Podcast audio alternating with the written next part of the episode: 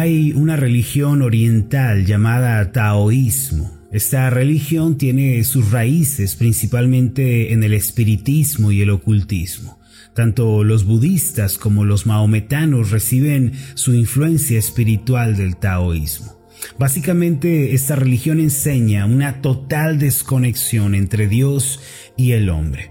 Ellos creen que Dios no puede tener comunión ni ninguna clase de acercamiento con los seres humanos ya que Él es perfecto y los seres humanos imperfectos. De esta forma, el taoísmo es una religión solitaria y absolutamente humanista en donde el hombre vaga por su cuenta en esta vida. Otra ideología similar a esta es el gnosticismo, que enseña que la carne y el espíritu no pueden coexistir y por lo tanto Dios y el hombre no pueden estar unidos ni pueden estar de acuerdo. Así también el gnosticismo enseña que si bien hay un Dios, ellos creen que hay un Dios, un poder supremo, este no puede ser conocido y mucho menos puede amar y tener compasión de los seres humanos. Paralelamente, para los musulmanes, la idea de llamar a Dios Padre o Papá es inconcebible. Ellos solo ven a Dios como un regente, como un soberano, absolutamente inaccesible e indiferente a las necesidades y al dolor humano. Aunque todas estas religiones que acabo de mencionar vienen del otro lado del mundo, de lugares que están muy lejos de nuestra cultura, lo cierto es que en su corazón muchas personas han abrazado estas ideologías de manera inconsciente. Son muchos los que se sienten lejos, olvidados por Dios, sienten que no merecen la gracia, que Dios no pone sus ojos en ellos y no tiene interés en sus necesidades. Ahora, en este punto, yo quisiera hacer una breve pausa y preguntar eh, algunas eh, incógnitas que yo quiero que reflexionemos el día de hoy. Yo quiero que pensemos en esta pregunta, ¿cómo es el Dios en el que yo creo? Tómese unos segundos para pensar en esto, cómo es el Dios en el que yo creo. ¿Qué dice este Dios acerca de mí, de mi vida, de mis circunstancias? ¿Qué tipo de relación tengo yo con el Dios en el que creo? Mire, a diferencia de todas las religiones anteriores, el cristianismo enseña que Jehová nuestro Dios es cercano a nosotros y esto es lo primero que yo quiero que pensemos el día de hoy. Jehová está cercano a nosotros. Número dos, la Biblia nos enseña y el cristianismo enseña que Dios se compadece de nuestra vida, es decir, que Él tiene misericordia de nosotros. Número tres, la Biblia y el cristianismo enseñan que Dios tiene interés en necesidades, que Él está interesado en lo que nosotros estamos viviendo. Y número cuatro, que Él quiere ayudarnos, que así como se compadece, oye nuestra oración, tiene interés en nuestra necesidad, quiere también ayudarnos. Mis amados, el Dios de la Biblia no es un Dios distante, frío, indiferente, aunque es el Rey del universo, Él es el soberano de toda la tierra, se deleita en acercarse a los que le buscan de todo corazón para que nosotros podamos tener una fe optimista que enfrenta con éxito las adversidades y problemas y para que podamos salir adelante en la vida, primero debemos tener en claro quién es el Dios en el que hemos creído. Toda persona que quiera doblegar el afán y la ansiedad y quiera vencer el temor, primero tiene que meditar en el Dios de la Biblia y creer plenamente en Él. Quiero que presten especial atención a estos pasajes que vamos a leer a continuación y quiero que reflexionen acerca del Dios que aquí se nos presenta a los que hemos creído en Cristo.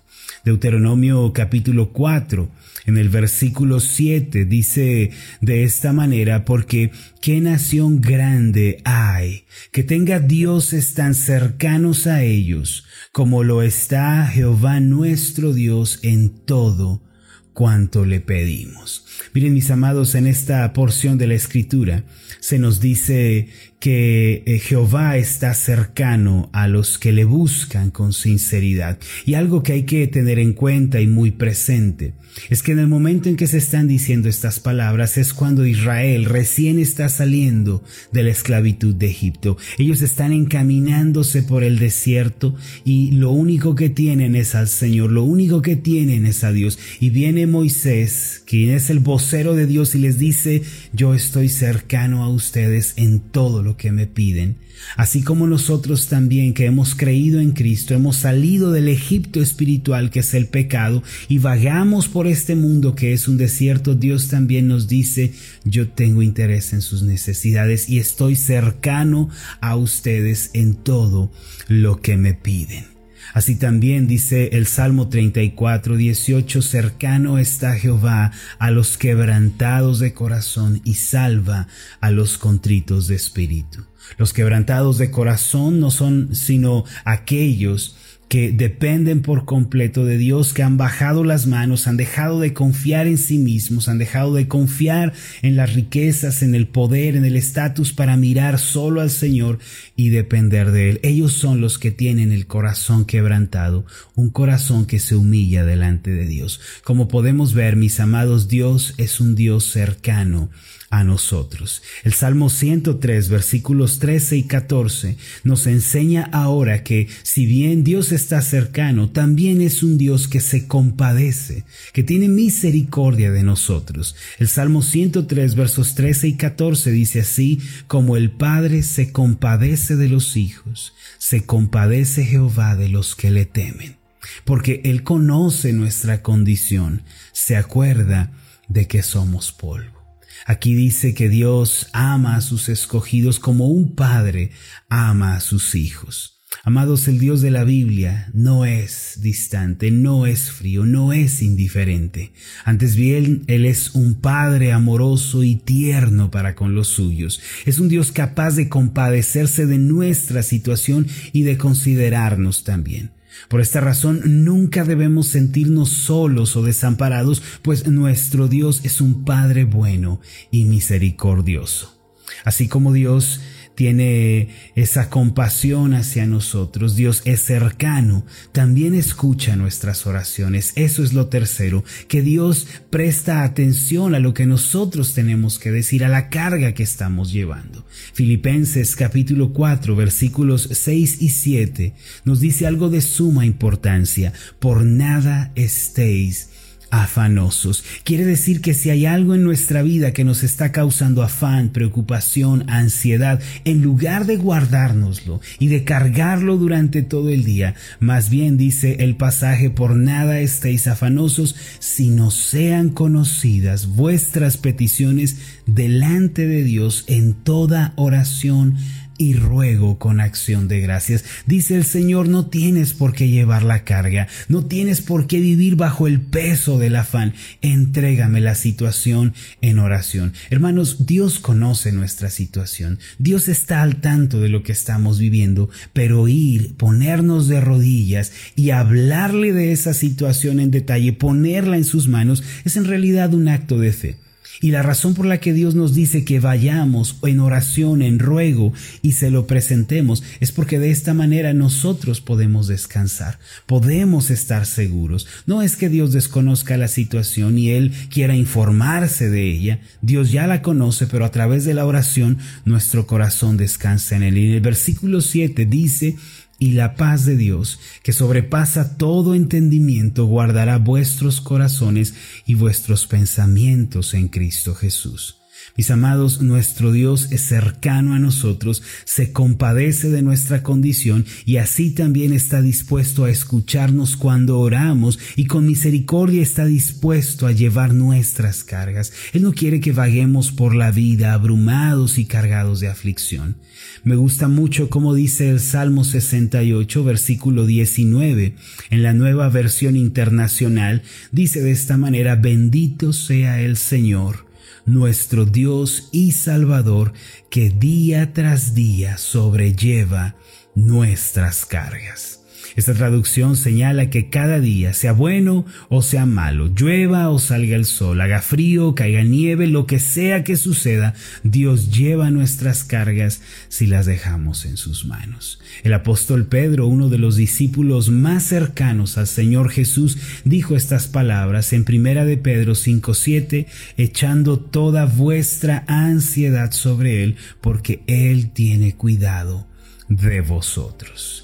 El Dios de la Biblia no solo es cercano a nosotros, no solo se compadece y nos escucha, además de todo esto tiene un profundo interés en ayudarnos y tendernos la mano para que podamos salir adelante y podamos triunfar en esta vida. Ese es el Dios en el que nosotros creemos. ¿Cómo lo sé?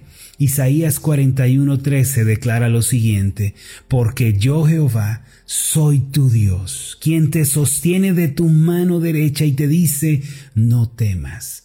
Yo te ayudo. Miren estas palabras, mis amados, considérenlas en su corazón, no temas. Yo he de ayudarte. No tengas temor, yo voy a intervenir. En labios del profeta Isaías, Dios habló al pueblo de Israel estas palabras. Aunque los israelitas se habían extraviado y vivían en medio de la desolación y el quebranto, Dios no los abandonó jamás. Les dijo que si se arrepentían de sus pecados, se volvían a Él, confiaban en Él, entonces Dios les tomaría de la mano derecha, ahuyentaría el temor y les ayudaría. Mis amados, Dios nos, quiere ayudar a cada uno de nosotros. Él tiene interés en la situación que estamos viviendo debemos darnos cuenta de que el Dios de la Biblia es un Dios diferente al del taoísmo, del gnosticismo, del islamismo y también es diferente del Dios de la religión tradicional. A menudo cuando una persona se convierte a Cristo y comienza a asistir a nuestra iglesia, una de las primeras cosas que tiene que aprender y en las cuales debe renovar su entendimiento es acerca de la bondad de Dios. Muchas personas viven asustadas, temerosas, Viven con un sentido de abandono por el Dios que les ha presentado la tradición. El Dios enojado, indignado, mustio, un Dios que no puede ayudarles. Pero ese no es el Dios verdadero, mis amados. Como lo acabamos de ver, el Dios de la Biblia es un Dios muy diferente. Queridos hermanos, el elemento que transforma la vida, que brinda un toque de frescura y esperanza, es la fe optimista. Para que seamos poseedores de tal fe, primero tenemos que creer en el Dios de la Biblia, tenemos que acercarnos a Él con un corazón humilde y depender de su gracia. Él es un Dios bueno, compasivo, que lleva nuestra carga y que nos quiere ayudar el día de hoy. Creamos en el Dios de la Biblia, aferrémonos a este Dios de misericordia. Vamos a hacer una oración juntos. Amoroso Dios y Padre Celestial, como podemos ver en la luz de tu palabra, tú eres un Dios cercano a tu pueblo. Esa cercanía no depende de nosotros, de nuestro esfuerzo, de nuestro desempeño, sino de la obra de Cristo en la cruz. Eres un Dios que escucha nuestras oraciones, que se compadece de nosotros y eres el Dios que nos ayuda. Padre, ayúdanos en este día a creer en ti, a poner toda nuestra confianza y certeza en ti y en tu Hijo Jesús Jesucristo, que descansemos, Señor, en estas verdades y podamos enfrentar la vida armados con estas promesas. Gracias, Señor, porque estás con nosotros. En el nombre de Jesús. Amén y amén.